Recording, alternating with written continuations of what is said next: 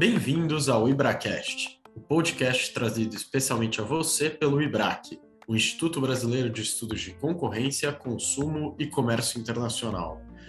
Nosso podcast vai explorar os mundos fascinantes e cada vez mais interdisciplinares do antitrust, do direito do consumidor, do comércio internacional e da regulação em sentido estrito.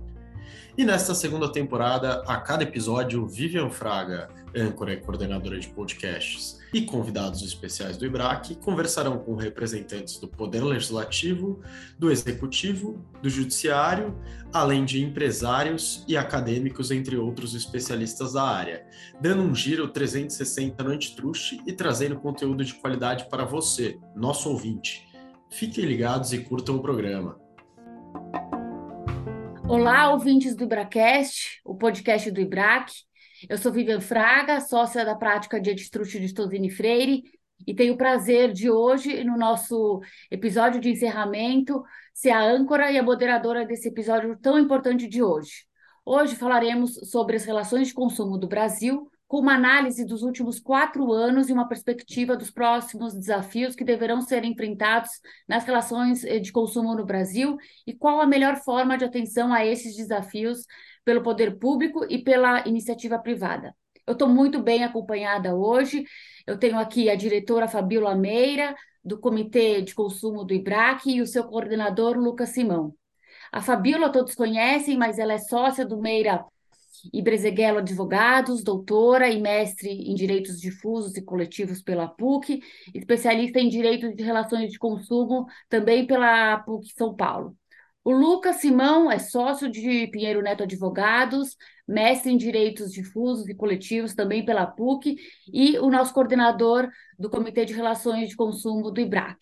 E o nosso entrevistado muito especial de hoje é o Dr. Guilherme Farid, é, diretor executivo da Fundação Procon, doutor Guilherme, ele é bacharel pela Universidade das Faculdades Metropolitanas Unidas, especialista em Direito Penal e Direito Processual pela Pontifícia Universidade Católica de São Paulo. Ele é advogado, ele é professor e também palestrante. Acho que com isso eu passo uh, a palavra para a Fabiola, para que ela possa é, fazer as perguntas que todo mundo anseia aí por serem respondidas pelo doutor Guilherme. Bom, é, prazer, Guilherme, é um prazer, Farid, né? Vou chamar de Farid. É um prazer para o Comitê de Consumo a gente encerrar aqui 2022 com a sua participação, que a gente espera que não seja o encerramento de um ciclo em 2022, a gente espera que se perpetue aí todo o trabalho ao longo dessa, dessa gestão do Procon São Paulo.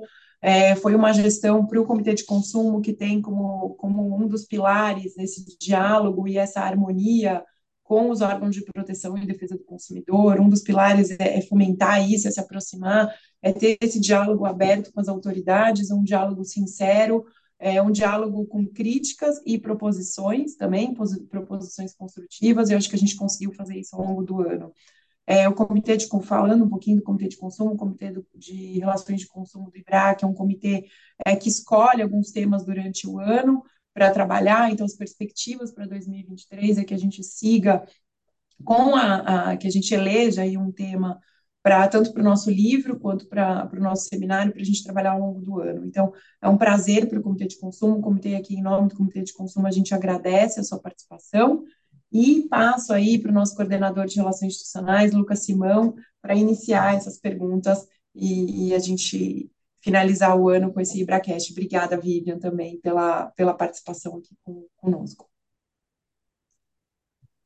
Bom dia a todos e todas. Doutor Farid, também reitero aqui o prazer de ter você conosco, participando do Bracast. Na verdade, ao longo desse período, a gente teve a oportunidade de estar com você várias vezes, então agradecemos pela oportunidade, pela troca, pela experiência, pela, pelo espírito construtivo que sempre tivemos em conjunto. E daí é, a ideia aqui é da gente fazer esse fechamento do nosso ciclo aqui deste ano. E, e, na verdade, a primeira pergunta que a gente tem, e, e sei que é difícil falar disso em tão curto tempo, mas a ideia é, é ouvir um pouco uh, da sua experiência, você assume a gestão no Procon São Paulo em 2018, junto com o Dr. Fernando Capês, uh, depois assume como diretor executivo. E daí, para a gente fazer esse, esse balanço, uh, gostaria que você contasse um pouco aqui como foi esse período inicial de gestão, qual era o planejamento lá de 2018, uh, ah, quais foram as metas e, e, o que que você, você visualiza, o que, que foi alcançado do planejado, o que, que foi além, seja, eu sei que é curto o período, mas só um pouco da sua visão aí dessa gestão na frente do Procon São Paulo. Oi, Lucas. É, um bom dia a você, a Fabiola, a Vivian. Gostaria aqui de agradecer a, o espaço, a oportunidade de da gente falar um pouco, trocar um pouco de ideias. Eu sempre parto da premissa, Lucas, é, que quem ocupa a função pública tem que ter agenda livre para poder compartilhar um pouco da experiência. Considerando o seguinte fator, né, é, essa cadeira não é uma cadeira de concurso, né? Não é uma cadeira que, por mais qualificado, por mais que se estude, às vezes não existe essa possibilidade, né, da pessoa ocupar a função. E justamente por isso eu acho que quem ocupa tem o dever de compartilhar a experiência, né? Pelo menos um pouco dessa experiência, porque é assim que todos crescem, é assim que se soma, né, em termos de em termos de trabalho, de união, de parceria, de avanço da sociedade. Né? Como uma cadeira pública aqui, a gente também presta serviço para a sociedade. Então, acho que nada mais justo do que ter esta visão clara né, e aproveitar e compartilhar um pouco da experiência em todos os espaços. Então, digo isso para dizer que é um prazer estar aqui com vocês, contribuindo um pouco, trazendo um pouco dessa experiência ao longo dos anos. Olha, quando a gente chegou aqui, na verdade, a gente chegou aqui em janeiro de 2019, comecinho de janeiro de 2019, né, quando houve a troca da gestão, né, do governador passado, que era o Márcio França, que assumiu ali no período final do, do Alckmin, quando ele se licenciou para disputar a presidência, e o João Dória sai da prefeitura, vem disputar o governo do estado, ganha a eleição do governo do estado, a gente inicia a gestão junto com ele aqui, com o Fernando Capês assumindo a diretoria executiva. Primeiro desafio quando a gente pensa em Procon é a defesa do consumidor. Né? Fala, nossa, é, precisamos, alguém precisa entender da área da defesa do consumidor para sentar aqui. Eu não era um grande especialista e acho que ainda hoje não sou um grande especialista aí na área de defesa do consumidor, embora eu estude muito, tenha, tenha muito conhecimento da área. Mas o maior desafio que a gente enfrenta é, numa cadeira como essa é gestão. É gestão administrativa, é entender um pouco como é que funciona a máquina pública, o relacionamento com os outros órgãos, entender um pouco de licitação, entender é, de gastos, de orçamento, do plano plurianual de atividades, balanço de contas de Tribunal de Contas, né, os órgãos de controle.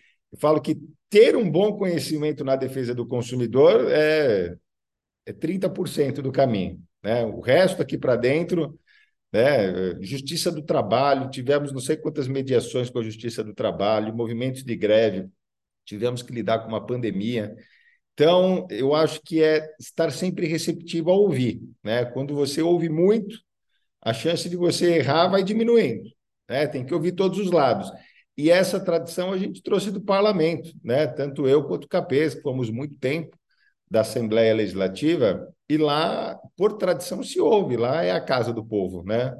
Então, onde você ouve as posições de todos os lados, você tem tempo de refletir sobre aquela questão. Então, acho que essa experiência ajudou bastante.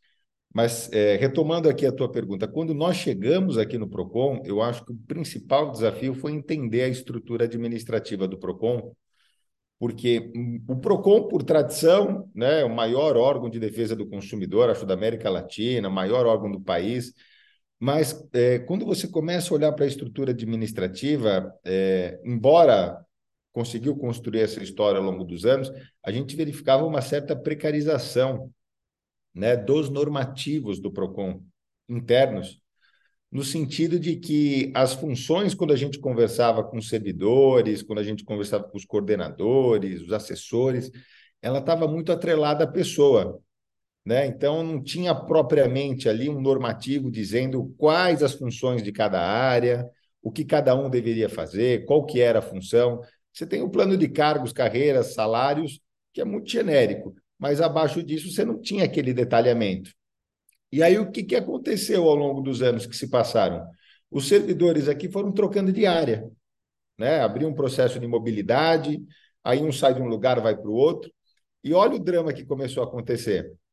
Como você não tinha especificação clara do que cada área tinha que fazer, cada um era responsável por fazer, o servidor, quando saía da área, ele levava com ele a função que ele exercia.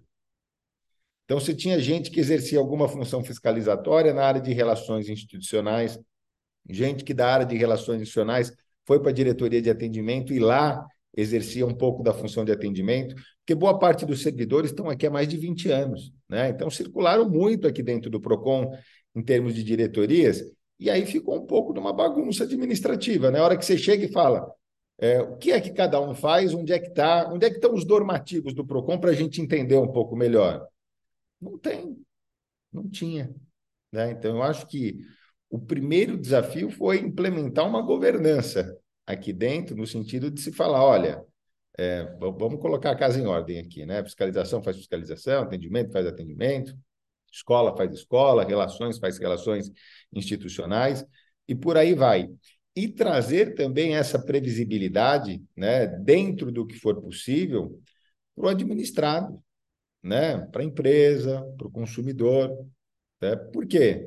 Precisa ter segurança jurídica, precisa ter previsibilidade das ações, precisa ter estabilidade das relações.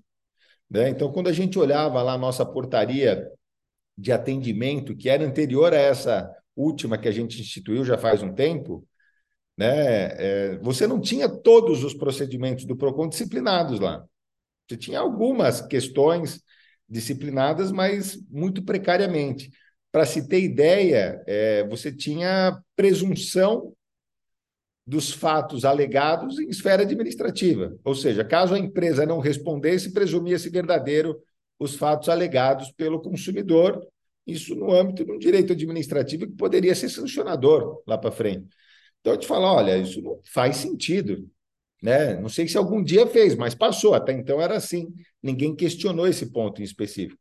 Então nós questionamos, não, vamos tirar isso da portaria. Às vezes o endereço foi para o endereço errado da pessoa, né? Nós não tínhamos a certeza de que também chegava no endereço certo. Então aplicar uma presunção de veracidade dos fatos tornava muito frágil.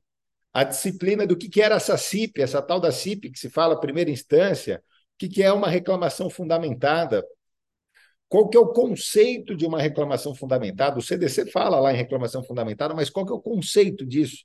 Para que as pessoas possam se escorar nesse conceito e trabalhar dentro dessa perspectiva. Né? Isso também não estava detalhado, definido. Nós avançamos um pouco na área fiscalizatória, disciplinando ali o processo sancionador, mas também com buracos ali no meio. Já dou uma notícia de antemão que essa semana sai uma portaria nova sancionatória do PROCON, e na portaria sancionatória, nós estamos disciplinando a atividade fiscalizatória agora. Né? Se você parar para pegar a portaria do PROCON, não há disciplina da atividade fiscalizatória, há disciplina dos instrumentos fiscalizatórios e male male, né? descritos.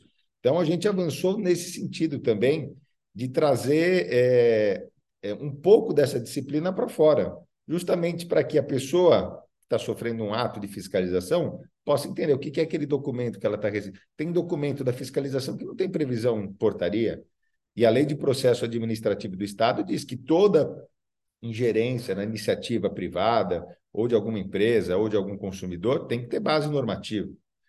Então, essa precarização de normas foi o maior trabalho que a gente teve aqui. Né? E, e esse, acho, foi o primeiro desafio.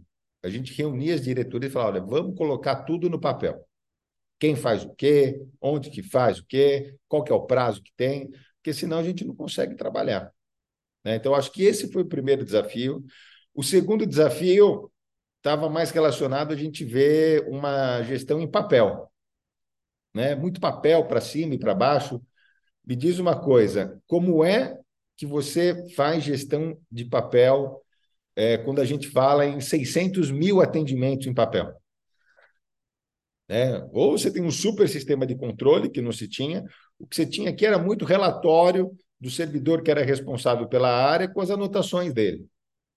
Né? E aí você juntava um monte de relatório para tentar extrair alguma coisa de dados para poder trabalhar. Só que aí você entra, cada servidor usa uma metodologia de trabalho para fazer um relatório, a hora que você compara os relatórios, você não consegue auditar os números. Né? Você tinha uma margem grossa ali de números, mas não conseguia auditar isso. E a gente via uma certa limitação da máquina pública também em atender as demandas do consumidor, na medida em que, quando você não tem eficiência para o lado de dentro do balcão, por mais que você abra a porta e facilite os canais de reclamação, hora que isso vem para o lado de dentro, isso vai se acumulando em termos de volume, em termos de trabalho. Então, o processo de digitalização dos serviços públicos foi um grande desafio enfrentado pela gente, né? E um, um desafio grande, assim, porque o Procon ele reestruturou todos os seus serviços e todas as suas diretorias de modo digital. Não foi apenas a porta de entrada do consumidor, né? não foi um, um eixo apenas. Né? A Companhia de Tecnologia do Estado de São Paulo, que chama Prodesp, né? fez uma declaração recente que no Estado de São Paulo, o PROCON foi o órgão que mais se digitalizou quando a gente olha todas as secretarias, inclusive Secretaria de Saúde, que passou por uma grande transformação. Que a gente foi desde o controle dos contratos administrativos até a reclamação do consumidor. E com isso, hoje, você consegue trazer métricas de atendimento, consegue fazer uma política pública mais baseada em evidência, consegue ter dados mais claros. E a cereja do bolo, agora há pouco, foi o lançamento do Procon em Números, né, que acho que a gente também deve falar um pouquinho mais para frente, mas é, trazer esses dados, trazer essas métricas para que a empresa entenda, para que o consumidor entenda como é que estão os números aqui dentro. Então, a informatização deu um baita de um trabalho para a gente. Né? Não sei se vocês já tiveram alguma experiência com desenvolvimento de sistema, mas você tem a parte de levantamento de requisitos, você tem a parte de desenvolvimento, parte de testes, homologação, vai para frente, volta, o que é erro, o que é melhoria, o que é melhoria corretiva, melhoria evolutiva. Eu fiquei especialista na área aqui, né? Fazer gestão de contratos de TI. Mas é, isso depende de uma, de uma presença muito forte nas áreas, porque na, no, no momento que a gente começou a implementar, não era a vontade né, da casa, vamos assim dizer, é, ter o sistema, porque o sistema às vezes traz transparência, a pessoa não quer ter transparência, às vezes o sistema traz mais controle, a pessoa não quer ter mais controle, mas foi algo que a gente insistiu, foi algo que os servidores depois começaram a entender, participaram do processo e compraram a briga. Né? Mas foi uma briga aí, olha, para a gente ter o sistema rodando, a gente começou levantamento de requisitos ali, metade de 2019, conseguimos implementar na área de atendimento em julho de 21, e de julho de 21 para frente, a gente foi implementando em todas as áreas, tendo hoje o PROCON 100% da sua rotina administrativa digital. Né? Você não tem papel, é só para rascunho aqui dentro, para anotação em reunião. Né? E no banheiro, que não pode faltar. Mas eu acho que esses, em síntese, foram os principais desafios mais relacionados à gestão do que propriamente relacionados à defesa do consumidor. E, claro, depois né, começar a entender um pouco, dentro desses normativos, aquelas políticas públicas que fazem sentido, que não fazem sentido, que param em pé, o que não param em pé. Miguel Reale já trazia lá atrás da faculdade, quando a gente olha, fato-valor enorme. Né? Parece que foi um, um, uma disciplina um pouco abandonada né? Hoje a gente verifica muitas normas aqui sendo cumpridas que ninguém nunca questionou qual que é o fato que ensejou, qual que é o valor que está ali representado. E é uma discussão que eu tenho muito, já tive com o IBRAC essa discussão, já tive com, com outras instituições. Toda norma reflete uma política pública definida por quem tem competência para fazer política pública, que é quem tem voto. Né? Quem tem voto faz política pública, quem não tem faz controle de legalidade. Então, a gente verifica que algumas mudanças que ainda precisam ser implementadas, elas dependem de uma avaliação daquela política pública e verificar onde ela foi definida, né? Foi na caneta do governador, foi na caneta do presidente da Assembleia e por aí vai. Então, eu acho que esse é um trabalho agora que a gente consegue trazer de um modo mais claro e avançar em termos de governança. O que eu digo num cenário geral do que a gente encontrou em 19 porque a gente entrega em 21, além dos números que hoje vocês podem consultar na internet aí, que estão disponíveis no relatório da nossa gestão, é, a gente fundou, acho, as bases aqui para se pensar em ter uma agência reguladora de consumo. Né? Hoje você tem dados, hoje você tem governança, hoje você tem disciplina de normas, né? e com isso agora você pode começar a pensar em construir, de 23 para frente, uma agenda de trabalhos pautada em evidências, quais são os principais problemas, fazer uma atuação coordenada de todas as diretorias para combater esses problemas. É, eu acho que a gente começa daí para frente em 2023. Né? Então, quando a gente chegou àquela frase, né, era tudo era mato, parecia um pouco disso. Né? Eu acho que hoje tem uma casinha ali construída, digital, que funciona bem.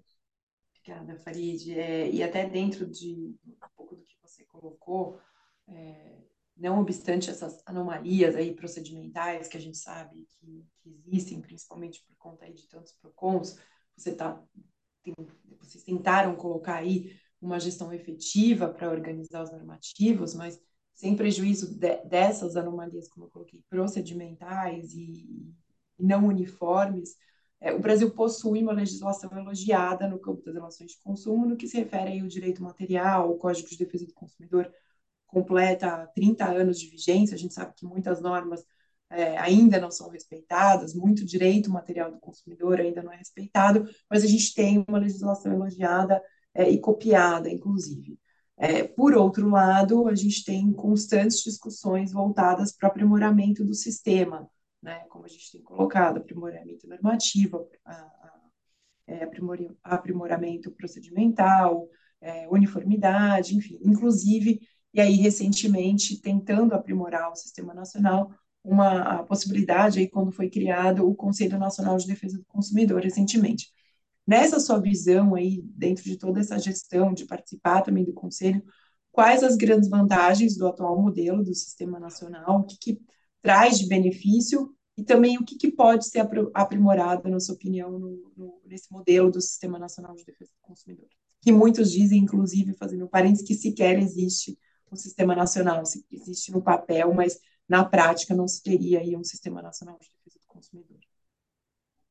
Olha, é, um pouco do que a gente tem para comentar sobre isso. Você precisa, num primeiro momento, eu acho, de uma atualização do Código de Defesa do Consumidor, né, em termos normativos. Né, o nosso código ele é muito principiológico, ele é muito aberto e é excelente para o consumidor, né, sem dúvidas. Mas a gente passa a verificar que o código ele teve poucas alterações desde a sua promulgação lá em 90. Né? E 90, 2000, 2020, 21, 22, são 22 anos. É isso, né? 22 anos. 30. 30, 30. Verdade, teve 2010. 32 anos de código. De, sou do direito, né? Não sou da conta, então está justificado. Mas é, 30 anos de Código de Defesa do Consumidor e poucas atualizações você, a gente teve nesse meio do caminho. E aí a gente começa a verificar que algumas questões poderiam estar melhor disciplinadas no Código de Defesa do Consumidor, até para trazer mais clareza e mais proteção efetiva para o consumidor. Eu vou dar um exemplo para vocês do que eu acho que deveria estar lá no código. Uh, nota fiscal. Documento fiscal é uma garantia para o consumidor, não é? Documento fiscal. Tem a nota fiscal do produto. Ela é uma certidão quase de origem, de procedência, né? presume boa-fé do consumidor que comprou com nota fiscal e por aí vai. Começa a contar a partir da nota fiscal, prazo de garantia e tudo mais. Procura no Código de Defesa do Consumidor onde diz que isso é um direito do consumidor. Não tem. Não tem previsão no Código de Defesa do Consumidor de que o documento fiscal é um direito do consumidor. Pode pesquisar o código inteiro, você não acha uma referência. Né? Isso, claro, isso está em legislações esparsas dos estados, está em legislações esparsas especiais, mas no código, que é o código que é para proteger o consumidor, não tem lá essa previsão. Né? Então, a hora que você vai cobrar isso da empresa, né? ah, cadê lá no código? A hora que você vai orientar isso para o consumidor, cadê isso lá no código? Né? Você acaba não encontrando. É, a parte da responsabilidade né, que trata das, dos aplicativos hoje que fazem intermediação de venda e compra, eu acho que esse é um outro ponto que precisa ser avançado em termos de proteção e defesa do consumidor. Por quê? Né? Eu digo que hoje esses aplicativos eles ficam com todo o bônus do negócio e sem nenhum ônus do negócio. porque na hora de ter a sua responsabilidade declarada, se caminha lá para o marco civil da internet, dizendo que são meros provedores de conteúdo, e lá não se tem. Quando o marco civil da internet, na minha avaliação, ele protege direitos da personalidade, não protege direitos econômicos. Né? A questão de direitos econômicos tem que ser refletida ali no direito do consumidor, das relações consumidor, tem que estar lá a previsão. E aí você tem hoje uma interpretação, inclusive, do STJ acolhendo essa tese e dizendo que se aplica o Marco Civil da Internet a esses aplicativos, afastando o Código de Defesa do Consumidor. Então, pego, por exemplo, um aplicativo de entrega de alimentos, né? e aí que entregou um alimento estragado. E esse alimento estragado causou mal para o consumidor, o consumidor foi parar no hospital. Né? De quem que é a responsabilidade? Aí é um dos pontos que a gente começa a indagar. A informação não é um direito do consumidor? É. Então, um, dos pedidos que nós já fizemos, inclusive, alguns dos aplicativos aqui, coloquem os estabelecimentos que têm alvará da vigilância sanitária e os que não têm. Para que o consumidor possa fazer uma escolha consciente no momento da compra. Né? Então, quando você percebe que metade dos fornecedores cadastrados nos aplicativos de entrega não tem alvará da vigilância sanitária para produzir alimento, eu acho que você começa a ficar um pouco mais preocupado quando você compra alimento através de um aplicativo. Né? E as empresas vira e mexe é a mesma tese, né? O Código de Defesa não se aplica para nós, né? O Marco Civil da Internet, não somos responsáveis. É, e aí isso vale tanto para o aplicativo de entrega como aplicativo, é, essas lojas, né? De vendas online de produtos. Te vende um produto roubado. Você compra o um produto roubado, né? Às vezes cai numa receptação culposa, pode ser até investigado o consumidor. Né? E onde é que está a previsão dessa responsabilidade? Né? Aí, novamente, se usa o marco civil da internet para afastar a responsabilidade. Né? Então, eu acho que é uma coisa que o código poderia incorporar, porque eu não, não vejo a possibilidade de ficar se afastando essa responsabilidade. As plataformas hoje digitais dizem: é, eu sou tão vítima quanto consumidor, porque violaram meus termos de uso, né? quando fizeram um anúncio indevido. E aí eu retorno e brinco com eles. Eu falo, mas é a primeira vítima que fica com o dinheiro né? Porque parte de todas as vendas que são realizadas. Né? Então, a partir do momento que tem um benefício econômico, tem que ter uma responsabilidade também. E eu acho que esse é um dos pontos que precisa ser atualizado no CDC. E, claro, no campo sancionatório também, é, a gente ter algumas atualizações. Eu sou um defensor da pena de advertência. Né? Às vezes a gente vê infrações de menor potencial, vamos chamar assim, na área do consumidor, e que a primeira sanção é multa. Né? O CDC não traz a possibilidade da primeira sanção como advertência. Casos de pequena relevância, uma advertência bastaria para sancionar. Agora, quando a gente olha para o cenário como um todo, Fabiola, que você trouxe, são hoje aproximadamente 1.008 PROCONs, né? É, mil PROCONs aí no, no, no Brasil como um todo. 40% deles se concentram aqui no estado de São Paulo. E quando a gente fala em uniformizar entendimentos, né? A, a modelagem que se construiu os PROCONs no país, eu acho que ela é boa no sentido de que ela protege muito o consumidor. Você não sabe de onde vem a porrada o consumidor quando vai fazer alguma coisa, ou vem do PROCON, ou vem do Ministério Público, ou vem da Defensoria. A competência concorrente traz né, essa vigilância constante com relação aos atos, aos produtos, aos serviços praticados. Mas, de fato, hoje falta estrutura eu diria, administrativa e tecnológica para que a gente efetivamente tenha um sistema. Né? Eu acho que a grande crítica que se faz é que cada um, às vezes, joga para um lado, com um entendimento diferente do outro, mas você não tem uma base normativa clara, você não tem uma base tecnológica auditável de informações para conseguir trabalhar isso numa realidade de sistema. Você tem os, os dados do SINDEC, Sistema Nacional de Defesa do Consumidor. Faço um desafio com vocês, né? Pegue qualquer um dos dados, vamos sentar juntos para conversar. A hora que a gente começa a puxar do que está na tela para trás, espanta, assusta. Não é auditável os números. Né? Então, o nosso desafio na digitalização do PROCON foi ter números auditáveis. Né? A gente abre a plataforma, cada um vê lá como é que os números são computados. E a ideia é que o nosso sistema desenvolvido hoje digital avance né, para os outros estados e outros municípios e se torne um novo sistema nacional e aí sim um sistema auditável onde todos possam é, usar com, com referências concretas e importantes. Agora, um outro ponto é cada PROCON do país né, foi criado de uma forma diferente.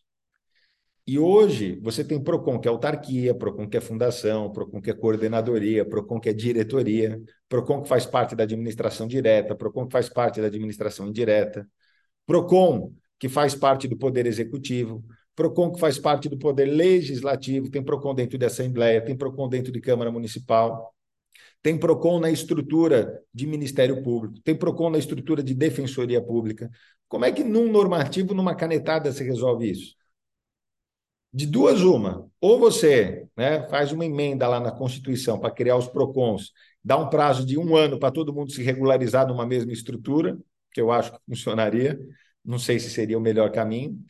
Ou, falei, se adota um modelo é, que a gente não precisa inventar roda, né? um modelo muito próximo do CONFAS, né? porque PROCON é poder de polícia.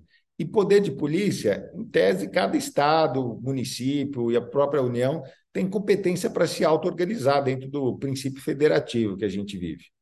Então, essa interferência de querer dizer, olha, o processo vai ser esse, a metodologia vai ser essa, a Constituição vai ser essa, sem uma alteração substancial legislativa, é, não vai parar em pé. Vai aplicar para um, não vai aplicar para outro. Né? Quando você pensa fazer isso através de uma lei ordinária, alterando o CDC, você desconsidera, por exemplo, o PROCON, que está dentro do Ministério Público e da Defensoria, que precisariam ser regulados por lei complementar. Né? Então, é, a minha ideia para essa solução foi a criação de um conselho de PROCONs, né? a exemplo do que tem o CONFAS, e neste conselho de PROCONs você fazer as deliberações, e aí por questão de democracia, né? seguir o entendimento da maioria. Todos se comprometem a seguir o mesmo entendimento, e os entendimentos serão decididos pela maioria. Né? Eu acho que seria uma espécie de. Eu criei um, um título que eu até comentei aqui com o secretário nacional, que eram súmulas vinculantes por adesão. Né? Você faz um entendimento e veicula para os PROCONs, verifica quem tem adesão. A partir do momento que você tiver uma quantidade razoável de adesão, ela se torna vinculante até para o próprio Poder Judiciário ter isso como guia na hora da análise dos casos. Mas a criação de um conselho de PROCONs para discutir essa questão. Né? O Conselho Nacional, como posto, né, é, ele é muito plural, o que é muito importante, mas quando a gente tende a avançar nas discussões relacionadas, por exemplo, ao poder de polícia do PROCON, é, é um grande é um grande vazio, sabe? É, as pessoas precisam aprender o tema para depois conseguir ter maturidade do tema e para depois conseguir avançar na discussão do tema. Então, é, eu acho que esse é um cenário geral aqui para a gente entender dessa perspectiva, Fabiola. Obrigado, Farid, muito muito interessante e a gente já já vai se aproximando aqui para o final, é, porque a gente tem é muito interessante, você tem muito tema para a gente abordar. Eu queria fazer mais juntar duas perguntas em uma aqui, né? É, primeiro que a sua gestão acabou enfrentando um dos maiores desafios da história moderna, que foi a Covid-19. Ah, então, que você contasse um pouquinho aqui como é que foi a, a atuação para garantir esse equilíbrio nas relações de consumo e, e que você tratasse também um pouquinho aqui desse, da sua visão de quais são os próximos desafios, uh, como que, que as relações de consumo vão se desenvolver, uh, qual o futuro das relações de consumo, Farid, por favor. Olha, Lucas, um dos pontos principais para a gente ter como guia no momento da pandemia é um dos princípios que está lá no Código de Defesa do Consumidor, que é harmonizar as relações de consumo, voltado né, para a proteção da ordem econômica, voltado para a proteção do desenvolvimento econômico, fundado sempre na boa-fé objetiva. Então, uh, um dos maiores desafios enfrentados na pandemia foi ela afetou todas as relações de consumo, porque ninguém podia sair de casa para executar um serviço ou para buscar um produto que comprou. As lojas foram obrigadas a fechar, né? não podiam é, também dar ao consumidor a possibilidade de, de compra, de venda, de, de aquisição de produtos e serviços. Né? Os prazos de garantia, todos afetados, os prazos de pagamentos. Então, é, foi o, principalmente aquele período inicial ali, entre março de 20 e junho de 20, né? Um período de muito agravamento, né? Quando você tem impossibilidade física até da realização das suas atividades. Então, o desafio foi ter um olhar para a defesa do consumidor, mas não se despreocupar da ordem econômica. Por quê? Havia uma grande, e houve, né, uma grande quebra de vários setores e várias empresas, mas se você não tivesse uma atuação cautelosa nesse momento, você poderia estimular, potencializar muito mais os efeitos uh, ocasionados. E um discurso que a gente sempre manteve aqui foi: a gente tem que agir com base no bom senso. É aquele princípio que está em todo lugar, mas não está escrito em lugar nenhum. Né? Bom senso, razoabilidade. Por quê? E a gente falava aos consumidores, né? a gente falou na imprensa muito isso também. Consumidor, por exemplo, primeiro setor que foi afetado foi o setor aéreo, né? fechamento de fronteiras. Ninguém mais voa. E aí eh, eh, todo mundo pedindo dinheiro de volta. A gente falava: olha, se as empresas devolverem todo o dinheiro de imediato para o consumidor, a empresa quebra, fecha. Quando passar a pandemia, não vai ter mais companhia aérea. É, então, alertar o consumidor do seguinte: olha, peça na medida do possível crédito para você usar lá na frente. Por quê? Quando acabar a pandemia, você vai querer continuar viajando. E se você não abrir mão nesse momento de parte do seu direito, né, e a parte do direito que nós entendíamos era receber imediatamente o valor, receba esse valor mais para frente, de modo parcelado, quando acabar a pandemia, você não vai ter mais empresa aérea para viajar. Né? E isso igualmente para os outros setores, show de evento, é, setor de eventos, setor de turismo, né? Foi uma questão muito complicada. E a gente lançou uma nota técnica aqui no PROCON buscando justamente esta razoabilidade, dizendo que era direito do consumidor uma negociação não atrelada ao resultado, né? A negociação podia ser frutífera ou infrutífera, mas era direito do consumidor e era um dever do fornecedor sentarem na mesa para conversar. Porque se não houvesse conversa, aí a gente tem que arbitrar aqui em termos de relação de consumo como órgão fiscalizador. Né? Então, quando a parte senta para conversar, elas conseguiram chegar no bom termo. E foi assim que a gente arbitrou boa parte dos problemas que nós tivemos de relação de consumo durante esse período. Uma outra questão que nós avançamos aqui foi na questão do aumento abusivo de preços. Né? Nós tivemos disparadas de preços aí de álcool gel, produtos saneantes de um modo geral, máscaras. Depois a gente entrou no, na alta de preço dos alimentos que compõem a cesta básica. Depois nós tivemos alta de preço dos botijões de gás, né? Esse até deu um estresse um, pouco maior aqui dentro. Depois nós tivemos alta de preços de medicamentos alta de preços de testes de Covid e por aí vai. E dos planos de saúde também. E aí, como é que você equilibra, né, nesse momento de pandemia, essa questão de preço? A gente vive num país que não tem tabelamento de preço, não há controle de preço. Né? Como é que a gente compatibiliza, por exemplo, uma norma que está lá no Código de Defesa do Consumidor, eu acho que é o 39.8, se não me falha a memória, está lá, aumentar injustificadamente os preços, constitui uma prática abusiva. Então, o que a gente passou a exigir foi razoabilidade, porque de fato a gente viu muita especulação. E a especulação no momento de escassez de produto, é, ela de fato eu acho pode caracterizar uma medida abusiva. Então, em situações excepcionais, ações excepcionais. Né? A gente chegou a ver, por exemplo, em alguns supermercados, arroz de 5 quilos sendo vendido a 140, 150 reais. O que, que justifica, né? No momento de escassez, você vender um saco de arroz a 150, 160 reais, saco de feijão a 90 reais.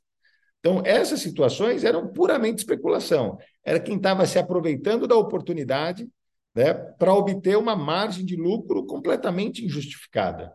Então, eu acho que nesse ponto a atuação ela foi bem-vinda e o judiciário hoje tem validado essa atuação, mostrando um efetivo controle de legalidade para esses casos em que houve um aumento desproporcional de preço, né, desatrelado a um aumento de custo.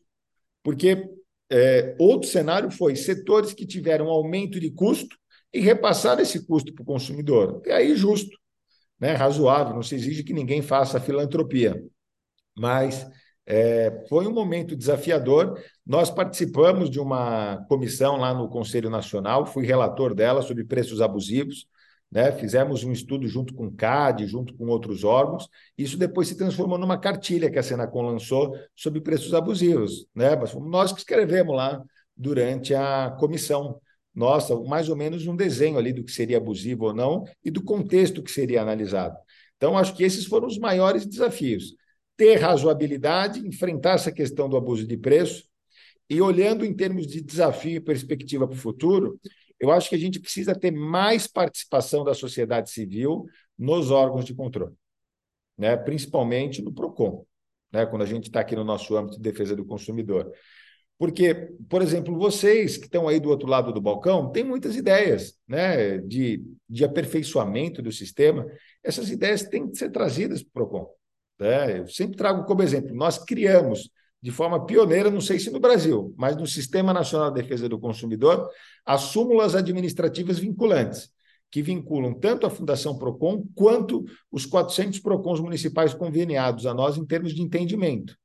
Né? Nós não tivemos nenhuma provocação da sociedade civil com relação à definição de nenhum tema em súmula vinculante administrativa. Né? Hoje, um instrumento que está posto numa portaria do PROCON. Então, a reavaliação de políticas públicas né, é importante. Só para trazer um caso aqui para conhecimento, o caso da carne moída. Né? A carne moída, sabe aquela carne moída de bandejinha, vendida em tudo que é supermercado?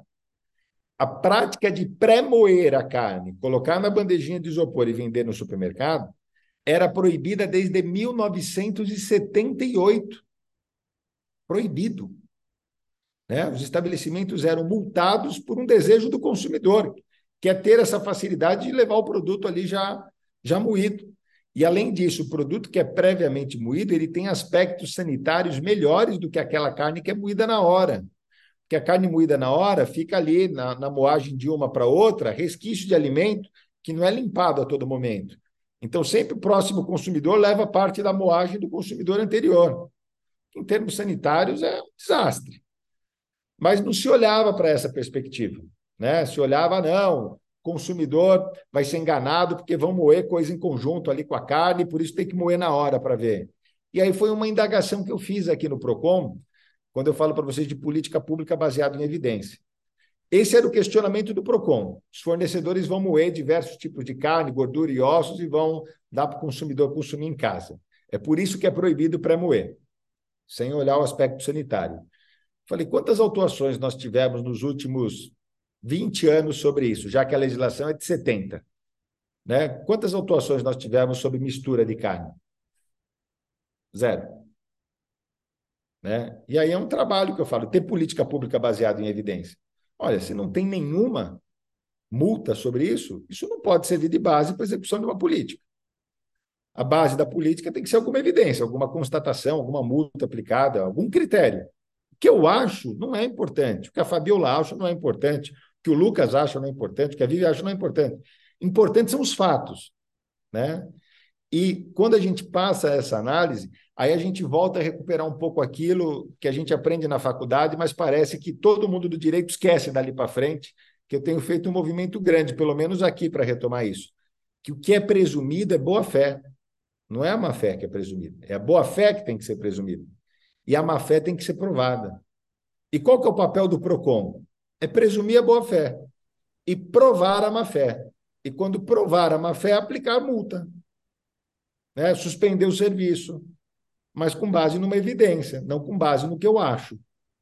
Né? Então, quando eu digo para você que a gente teve um avanço em termos de governança, foi nesse sentido. Os nossos normativos foram reestruturados no sentido de privilegiar a boa-fé. A má-fé tem que ser provada. Com isso, você traz previsibilidade de quê? De que o órgão vai aplicar a lei que está posta. Né? Mais recentemente, nós regulamos a lei de liberdade econômica para implementar a dupla visita para as atividades econômicas consideradas de baixo risco. Né? Sofremos diversos questionamentos aqui. Ah, por que isso enfraquece o consumidor? Né? Independente da política pública como um todo, isso foi posto numa legislação federal e tinha ordem de regular em âmbito estadual e municipal. Né? Quem não regulou está descumprindo a lei. Né? E quem faz a política pública nesse caso foi o Congresso, que é a voz do povo. Não está lá no, no primeiro da Constituição? Todo poder emana do povo, que exerce diretamente por meio de seus representantes eleitos. Né? O Congresso decidiu que quer isso, transformou em lei. Cabe aos órgãos de controle regulamentarem Não tem opção, não tem margem de discricionariedade aqui. Né? Então, quando eu falo em avanço de governança, é nisso, é ter certeza de que o órgão, ao menos, vai cumprir a lei. Né? Eu acho que esse já é um grande avanço. O segundo avanço é ter contribuições, abrir as portas, como a gente fez através das súmulas e de outros entendimentos, para receber contribuições da sociedade civil. E por isso que eu disse, eu acho que a gente fundou alguns pilares para ganhar um aspecto regulatório aos próximos anos. Né? Alguém que tiver uma visão um pouco mais clara ou pelo menos esse entusiasmo, avançar nesse sentido. Aí sim, eu acho efetivamente abrindo consultas públicas, colocando os temas para prévia discussão da sociedade, antes de se implementar isso efetivamente. Eu acho que eu vejo esse como um próximo passo que precisa ser dado num estado como o estado de São Paulo, que é um estado de vanguarda, é um estado mais desenvolvido desse país, claro, tem os seus problemas, mas né, ainda assim é considerado o melhor estado para se morar do nosso país. Farid, muito obrigada. Acho que você trouxe para a gente o seu grande legado, né, à frente aí da chefia é, do Procon, é, em termos de gestão administrativa, em termos de governança, como você bem colocou, dos normativos, é, também em relação à digitalização e informatização assim histórica e 360 mesmo. Acho que tudo isso traz um conforto maior em relação aos procedimentos, em relação à previsibilidade e estabilidade das relações de consumo. Parabéns, acho que você deixa um grande legado aqui, né, Fabiola e Lucas, em nome do IBRAC, a gente queria te congratular por esse grande legado que você deixa. E, enfim, nosso episódio está chegando ao fim, mas a gente tem uma pauta surpresa aqui que chama nosso momento Kinder Ovo, em que a gente quer conhecer a autoridade para além da cadeira e do chapéu que ela ocupa. Então, o que o Farid faz quando não está na cadeira da diretoria executiva e da chefia do gabinete do Procon de São Paulo? Olha, eu ultimamente estou pensando em tirar um pouco de férias, né, mais do que merecidas, porque estou com férias acumuladas de quatro anos aqui de gestão, né? Estou precisando esfriar um pouco a cabeça. Mas eu acho que de hobbies, assim, eu Gosto de academia, assim que fiz muito exercício, né? Então, todo dia tenho minha rotina de ir para academia, senão não aguento o dia seguinte, né? Durmo muito quando eu posso, né? Eu vou dormir, para vocês terem ideia, nove e meia, dez horas da noite estou dormindo já, né? Para acordar cedo e dar conta. Durmo oito, nove horas por dia, senão não aguento. Durmo bem, graças a Deus. Mas de hobby eu tenho cozinhar, adoro cozinhar, né? Então, meu Instagram, vira e mexe, eu posto algumas coisas lá que eu faço, comida japonesa, né? Faz comida italiana, comida árabe da minha descendência. Então, cozinhar para mim é um momento que eu distraio a cabeça, assim, né? Nem sempre acerto todas, né? As que eu não, não acerto, eu não posto, né? Não, não, não divulgo. Mas adoro. Cozinhar, eu acho que é um hobby interessante. E piano. Piano é, é algo que eu toco desde muito cedo né? Parei por muito tempo, né? E tenho retomado aos poucos aí, inclusive fazendo um pouco de aula novamente, porque a gente vai enferrujando. Piano não é que nem bicicleta, não, né? Ah, andou uma vez, não, se você não fizer todo dia, né? Não vai sair muito bem. Mas é algo que eu preciso me esforçar um pouco. E é bom, porque mantém uma coordenação, te ajuda, né? A exercitar a cabeça em termos de coordenação, né? Não sei se já repararam, mas tem muita tecla lá para apertar, né? e tem, tem um desafio ali é, logístico de fazer a música fluir bem e tocar bem. Então, eu acho que essas duas coisas aí, quem é mais próximo de mim sabe, né? A cozinha e o piano são duas paixões aí. Muito obrigada, Guilherme Farid, por essa participação. Agora eu passo para a Fabiola e para o Lucas para eles fazerem o um encerramento do programa. Obrigada novamente, Farid. Inclusive, já pedi várias receitas lá pelo Instagram, né? Você está me devendo as receitas.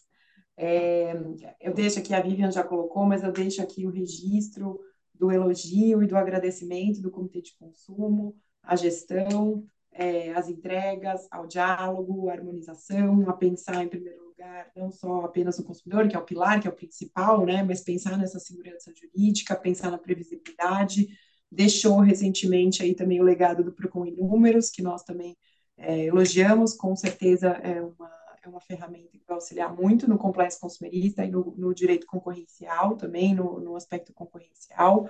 Então, em nome do Comitê de Consumo, a gente agradece e elogia, deixa aqui nosso elogio público à, gestão, deseja um sucesso aí em 2023, que você continue contando com o, com o Comitê de Consumo também no, nos próximos anos.